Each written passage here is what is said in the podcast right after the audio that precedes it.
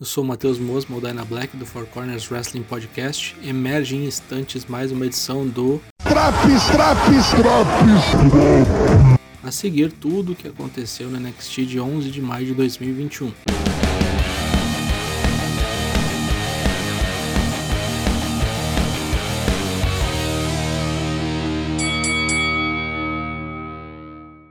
Karrion Cross mais uma vez está vestido de Xena, a princesa guerreira. Um outfit que cai muito bem em Lucy Lawless, mas no careca fica bizonho. Ele enfrenta Austin Theory, que está acompanhado de Johnny Gargano. O combate foi melhor que o esperado e, teoria, até deu certo trabalho ao campeão NXT. No final, triunfo de Karrion Cross botando Austin Theory para dormir na frente de Gargano, que o encarou em um misto de medo e ódio. Balor aparece após o combate para reivindicar sua revanche, que é marcada para daqui dois programas. Leon Ruff invade o escritório de William Regal dizendo que já foi liberado pelos médicos e quer lutar novamente. Regal diz que não e Ruff fica puto, mas não vai ser a última vez que Regal vai se irritar e nem a última vez que Ruff vai aparecer.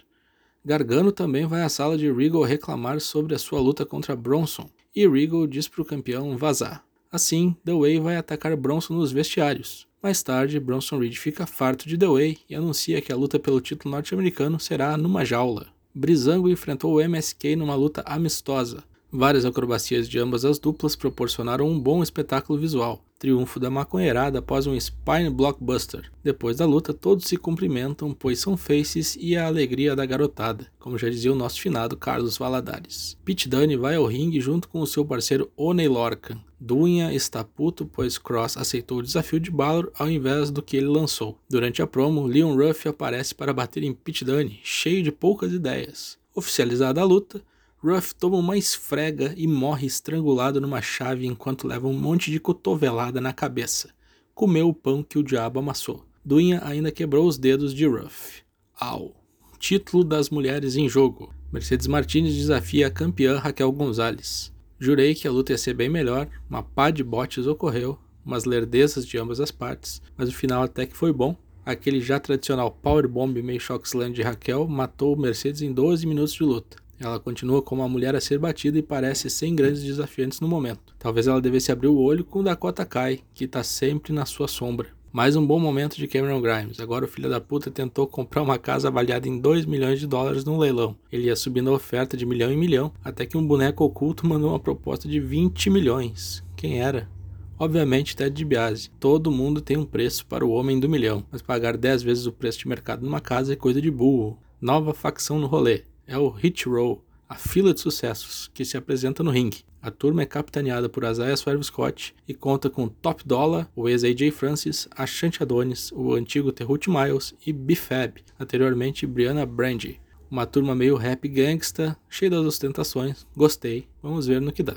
Vinhete de Zoe Stark hypando a rivalidade com Tony Storm. Acho que essas duas bonecas ainda vão fazer um lutão daqui uns dias ou se pá no próximo Takeover in Your House, que foi anunciado durante o programa e acontecerá no dia 13 de junho. Kyle O'Reilly contra Oni Lorcan. Pete Dunne acompanha seu amigo careca, uma franca luta que mais parecia MMA e nada demais. Vitória de Kyle O'Reilly após aplicar aquele joelhaço voador bonito da terceira corda.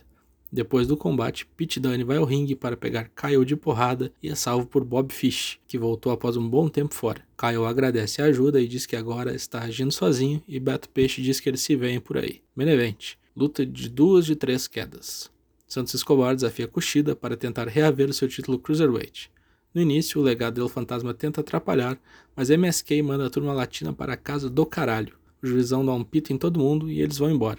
No ringue, uma lutaça com Kushida brilhando mais do que a noite do Rio de Janeiro de 1983. Santos levou a primeira caída após aplicar um Phantom Driver. Kushida emparelhou após colocar Santos em um hoverboard lock e quase quebrar o braço do nobre traficante. E no desempate, Kushida utilizou um Northern Light Suplex para sair triunfante. Um espetáculo. Parabéns, japonês. Que teve de melhor no NXT de 11 de maio. Kushida contra Santos Escobar e a nova facção Hit Row, o que teve de pior nesse episódio. Não foi ruim, mas a luta feminina pelo título poderia ter sido bem melhor, apesar do final. Nota 7,5. Semana que vem tem mais Drops NXT. Ouça também as edições do Raw, do Dynamite e do SmackDown. Estamos ao vivo todas as terças e quintas em twitch.tv barra a partir das 8 da noite. Falou!